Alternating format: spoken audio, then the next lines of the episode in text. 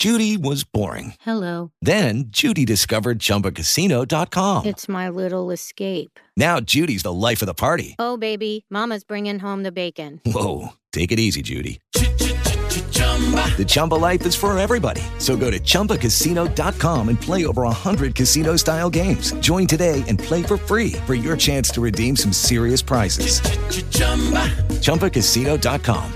No purchase necessary. Void where prohibited by law. 18 plus terms and conditions apply. See website for details. Hello, it is Ryan, and we could all use an extra bright spot in our day, couldn't we? Just to make up for things like sitting in traffic, doing the dishes, counting your steps, you know, all the mundane stuff. That is why I'm such a big fan of Chumba Casino. Chumba Casino has all your favorite social casino style games that you can play for free anytime, anywhere with daily bonuses. That should brighten your day a little. Actually, a lot. So sign up now at chumbacasino.com. That's chumbacasino.com. No purchase necessary. Group. Void where prohibited by law. See terms and conditions. 18 plus.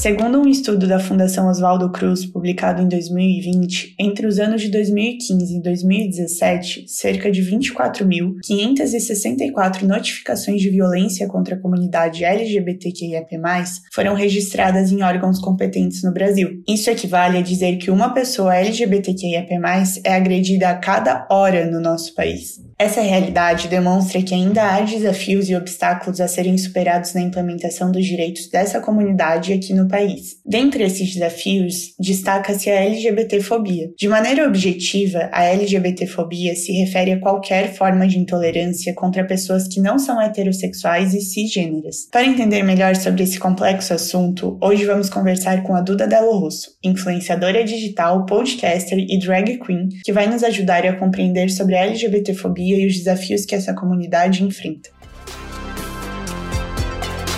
Este é um episódio do projeto Equidade, uma parceria entre o Instituto Matos Filho e o Politize, onde explicamos de forma simples e descomplicada tudo o que você precisa saber sobre os direitos humanos. Vamos nessa?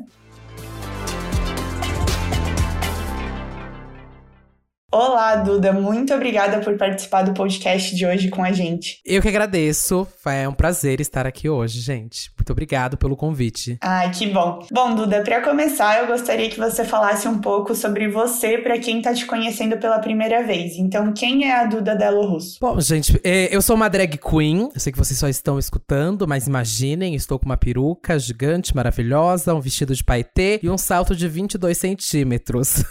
mas eu sou drag queen, Sou DJ, sou podcaster, sou produtor de eventos e atualmente faço um pouco de tudo. Nem sei ainda qual denominação eu coloco principal, mas eu acredito que o que consegue é, resumir tudo do que eu faço, que eu sou, é drag queen. Porque a drag queen, ela te dá milhões de possibilidades para você ser o que você quiser. É meio que um papel em branco para você construir o que você quer ser. Então a gente vê drag queen hoje em dia na educação, tipo a Rita Von Hunt. A gente vê drag queen hoje em dia cantando, como Pablo, Glória ou performando como Ícaro Kadoshi, ou apresentando um programa de televisão como a Penélope Jean. E eu estou fazendo podcast e tenho Santíssima Trindade das Perucas com mais outras duas amigas minhas drag queens. A gente resolveu unir essas vozes de drag queens pra repassar um pouco de vivência LGBTQIAP+, nesse mundo da podosfera. Quando a gente chegou lá dois anos atrás, praticamente não tinha, assim, muitos podcasts voltados pra comunidade e vivências LGBTQIAP+.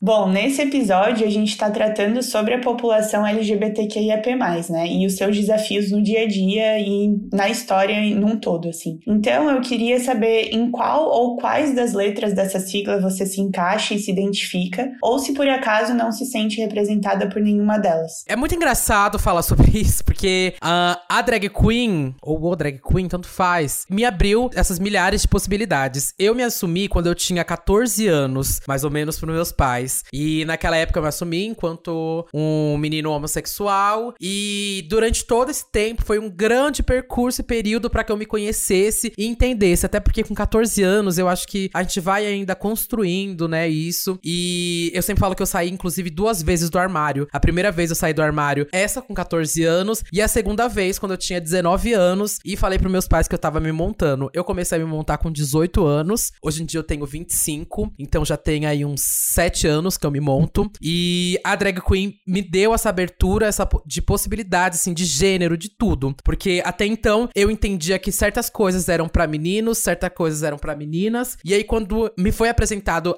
drag queen, eu entendi que nada era de menino, nada era de menina, ou tudo é de menino e tudo é de menina. E aí fui entender um pouco sobre o conceito de queer, que é, eu acho que é onde eu me encontro atualmente, mas acredito que tudo isso é mutável também. Eu me questiono sobre pansexualidade e eu acho incrível, inclusive, ter essas dúvidas na minha cabeça atualmente, porque tudo ali são possibilidades para mim, sabe? Acho que vou me conhecendo e tenho 25 anos, então vou ainda me conhecer muito mais, tenho certeza. E como que foi para você expressar sua orientação sexual e mais tarde decidir ser drag queen? Você sofreu discriminação ou foi excluída socialmente por isso? Quando eu decidi me assumir drag queen, não foi. Não vou falar que foi fácil, porque meus pais são de uma família evangélica extremamente conservadora. Então eles não esperavam, né, que fosse drag queen. Meio que eles tinham outras, é, outros passos que eles esperavam que eu seguisse. Mas foi apresentado para mim a drag quando eu tava numa balada e eu vi aquilo. É, eu já fazia roupas para drag queens. E até que um dia eu tava com muita vontade de também usar aquelas roupas que eu costurava. E no dia que eu me montei, foi uma explosão. Quando eu cheguei na balada naquele dia, montada, me abriu um mar de possibilidades. É, mexeu muito com minha autoestima também. Porque até então eu me olhava no espelho e eu não gostava do que eu via. E aí eu lembro quando eu me montei e olhei aquilo, eu me senti muito, muito forte, muito potente. E me ajudou de uma forma absurda. E acho que isso ajudou também aos meus pais aceitarem e entenderem. Eles viam como isso estava me ajudando muito. É um processo quase que assim é de descoberta mesmo. Praticamente todas as pessoas conheço que falam começam a se montar, elas falam começam a se reconhecer, se entender, porque ali você começa a fazer uma coisa totalmente nova na sua vida e vai se aproximando de outras vivências, de outras pessoas. Até eu tenho muitas amigas que começam a fazer drag queen e acabam transicionando, porque até então não foi passado para elas essa essa possibilidade de gênero, essa possibilidade de ser quem você é. Então elas acabam se montando para entender essa arte, para se jogar mesmo, mas no meio do caminho entende que esse binarismo que a gente vive, esse mundo binário que a gente vive, talvez não contemple elas, né? Então para mim foi ótimo quando eu comecei a me montar. Claro que não foi fácil com a minha família conservadora e tudo mais, meus amigos também não sabiam direito o que era isso, mas com muita calma eu fui ensinando eles e fui mostrando que era isso que eu queria e também fui levando isso pra um lado muito profissional. Eu já trabalhei, inclusive, até como drag queen na carteira de trabalho. Trabalhei três anos numa balada, carteira de trabalho. E aí foi uma experiência absurda, assim, pros meus pais, quando eles entenderam que aquilo ali não era só uma brincadeira, era minha profissão. É uma arte que eu levo muito a sério. E, Duda, a gente tem pesquisas, dados e também acontecimentos que indicam que o Brasil é um país com muitos preconceitos e intolerância contra a população LGBTQIAP+, né? Como você enxerga os impactos da LGBTfobia na nossa sociedade e como isso é um desafio para o grupo da comunidade LGBTQIAP+. É sempre meio difícil falar disso porque a comunidade LGBTQIAP+, é muito grande, né? E aí dentro de cada uma são várias é, violências que cada uma sofre, né? Porque se eu vou falar que, ah, é a comunidade gay que ela sofre, sabe? Dentro da comunidade gay tem muitas e múltiplas coisas, né? Tipo, uma violência que um gay branco vai sofrer é diferente do que um gay preto vai sofrer, sabe? Então, são muitas. Ou do que um gay preto, que seja uma pessoa deficiente, vai sofrer. São várias, né? Que estão dentro ali dessas violências. Mas, enfim, dentro dela, dessa LGBTQ-fobia, a gente ainda sofre muito. É, seja no mercado de trabalho, seja em afetividade dentro de famílias, seja seja em representatividade dentro da televisão ou mídias, ou seja nos direitos também, que eu sei que vocês já falaram bastante aqui sobre isso, é, ainda são bem pouco segurados pra gente, são quase mínimos, assim, assegurados pra gente. E esses direitos que a gente tem são complicadíssimos, porque assim, eu tenho um podcast, né, o Santíssima Trindade das Perucas, onde a gente abre para as pessoas mandarem e-mails para elas falarem sobre problemas da vida delas, né? Então, semanalmente eu recebo muito, muito, muito caso de gente que ainda não se sente confortável confortável para se assumir dentro de casa e não sabe como, pede ajuda pra gente, ou que tá sofrendo alguma violência dentro do trabalho. Isso eu recebo assim semanalmente também. E aí não sabe como falar dentro da empresa para um RH, ou já falou para alguém do RH e não foi escutada sobre, ou eu recebo muito também de meninas, principalmente mulheres trans e travestis que tentam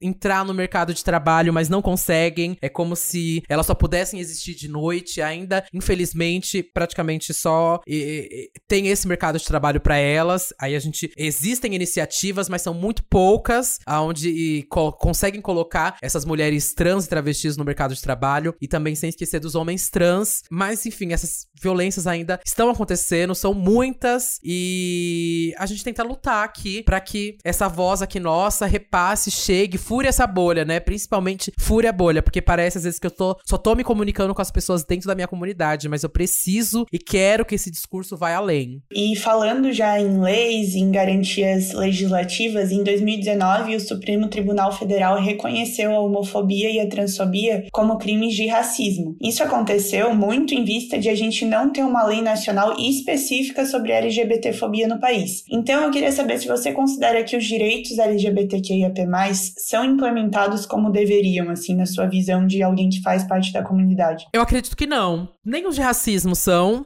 e muito menos LGBTfobia também são. Acho que isso eu posso até responder por própria vivência. Eu já sofri uma vez uma agressão e tentar criar um boletim de ocorrência sobre o acontecimento é praticamente uma humilhação em tempo real. É assim, você chega lá para explicar o que aconteceu e é uma cena completamente bizarra. Tipo, todo mundo se olhando dentro ali e segurando uma risada, sabe? Do tipo, por que você apanhou? Aí eu explico que me chamaram de é, palavras de, enfim, que eu não sei se pode falar aqui, mas viado, bicho, enfim, que para mim eu uso dentro da comunidade com os meus, mas para fora não, não, não é assim, sabe? Quando ainda vem com uma agressão, principalmente física, que é como aconteceu comigo, é, é absurdo, assim. O BO nunca vão colocar que foi um crime de LGBTfobia. Dificilmente. Eu até me lembrei, inclusive, de uma série que eu assisti semana passada, que é I May Destroy You, que é maravilhosa. E tem uma cena que um menino, que ele é homossexual, ele sofre um abuso e ele tenta fazer o boletim de ocorrência sobre isso. E quando ele vai contar sobre esse, esse abuso que ele sofreu de outro homem na delegacia, é exatamente a cena que eu sofri, sabe? Todo mundo dentro dali começa a dar risada, segura um riso, ou assim, você percebe que eles não querem abraçar isso. Eles não são aptos realmente para isso. Então não adianta para mim criar essas leis se quando eu chego ali para denunciar isso, nada acontece. E isso que aconteceu comigo, eu já sei que acontece com muitas pessoas e também já recebi e-mail sobre isso, principalmente sobre casos de aplicativos de relacionamento, onde as pessoas saem e aí do nada elas apanham no meio do date. Isso é uma coisa meio que comum dentro do mundo LGBT. Ah, existem alguns aplicativos que são nichados para, sei lá, homens gays. E aí, dentro desses aplicativos, acontecem muitas violências, porque, enfim, tem pessoas ali inseridas que não estão ali para se relacionar. E aí é bem, bem complicado. E, e todas as pessoas que eu conheço que tentaram fazer boletim de ocorrência sobre isso também foram o mesmo tipo de humilhação que sofreram. É uma situação bem triste pra gente ver aqui no país e no mundo todo, né? É, então, voltando mais mais para sua vida pessoal, hoje a sua exposição nas redes sociais e nos seus programas de podcast pode ser vista como uma conquista de espaço da comunidade LGBTQIAP+, na sua opinião? Eu acredito que sim, eu acredito que sim. Quando eu comecei a fazer o podcast ali, eu tava entendendo o que era aquela mídia e eu lembro que 2019 começou aquela coisa do ano do podcast, todo ano é o ano do podcast, mas ali eu tava entendendo o que era o podcast e percebi que tinham pouquíssimos podcasts com drag queens. Elas sempre eram convidadas convidadas para participar, mas eu nunca via drag queens fazendo um podcast. Então resolvi chamar mais outras duas amigas minhas, a Bianca, para complementar, principalmente como uma voz de uma bicha preta, e a Lamona também veio junto comigo. E ali a gente já abordou diversos temas como lesbofobia, transfobia, aí vem transfobia, já tivemos episódios especiais com homens trans, com travestis, é, já fizemos também sobre gordofobia dentro do meio LGBTQIAP+,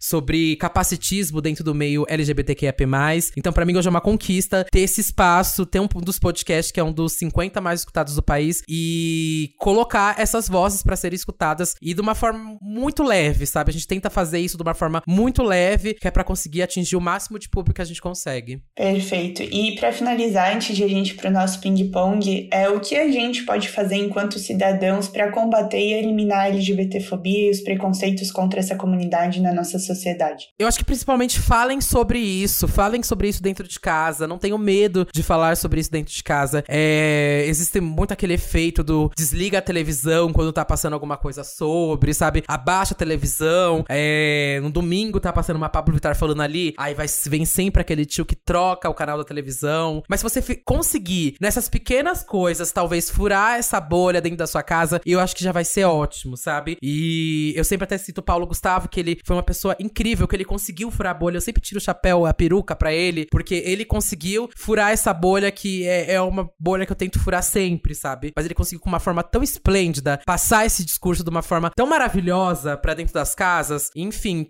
furem essa bolha, conversem sobre isso, falem com, principalmente com seus pais. As pessoas acham que, sei lá, só influenciadores digitais têm voz ou conseguem influenciar pessoas. E não, sabe? Dentro da sua casa você pode ser esse influenciador, você pode ser esse alicerce. E eu sempre dou dicas, principalmente, de usarem mídias de cultura pop, sabe? Que é onde é mais fácil. Uma série, seja uma série aí que tá abordando o tema, ou algum canal do YouTube, ou um podcast que, que for, sabe? Deixa ele. Tem muitos ouvintes que eles, eles fazem um truque muito bom, assim, que é ouvir alto lavando louça. E aí, aí, sem querer, a mãe ou o pai escutou, sabe? E a mãe ou o pai escutou aquele discurso que é muito precioso. E talvez ali pode virar uma chavinha dentro da casa desses, desses pais, dessas mães, sabe? Perfeito, Duda. Acho que são ótimas orientações, sugestões do que a gente pode fazer. E daí agora a gente vai para o nosso ping-pong do Equidade. Como que funciona esse ping-pong? Eu vou falar algumas palavras ou termos e eu vou pedir para você, em poucas palavras, me dizer o que eles significam na sua opinião, tá bom? Ok. Então tá, o primeiro termo é drag queen. Possibilidades, para mim possibilidades. LGBTfobia. Infelizmente, uma coisa que carregamos durante muitos, muitos anos aqui no Brasil e ainda não sei como reverter isso. A gente teve desde a epidemia, infelizmente, do HIV e que mudou a chave de como foi visto. Foi chamado inclusive de peste gay aqui no Brasil, mas enfim, eu não ainda a gente tenta lutar muito sobre isso, né? Equidade. Nossa, um sonho ainda ver isso, viu? Aqui dentro do Brasil. Bom, Duda, você quer deixar alguma mensagem final para quem está nos ouvindo nesse momento? Onde te encontrar, enfim? Primeiro, muito obrigado a todo mundo que escutou até aqui. É um prazer estar aqui no podcast. Muito obrigado pelo convite. E se você quer escutar um pouco mais, escute lá o Santíssima Trindade das Perucas, um exclusivo do Spotify, onde falamos diversas é, experiências sobre vivências LGBTQIAP+. E também tenho mais outros dois podcasts, o Disque Bicha, para falar um pouco sobre música. E também tem o Big Bicha Brasil, que foi um podcast que eu fiz sobre Big Brother. Então, gente, eu sou uma pessoa que fala muito. Perfeito, Duda. Muito, muito obrigada pela sua participação. Eu tenho certeza que foi uma conversa bem frutífera para todo mundo que está nos ouvindo agora. Eu que agradeço.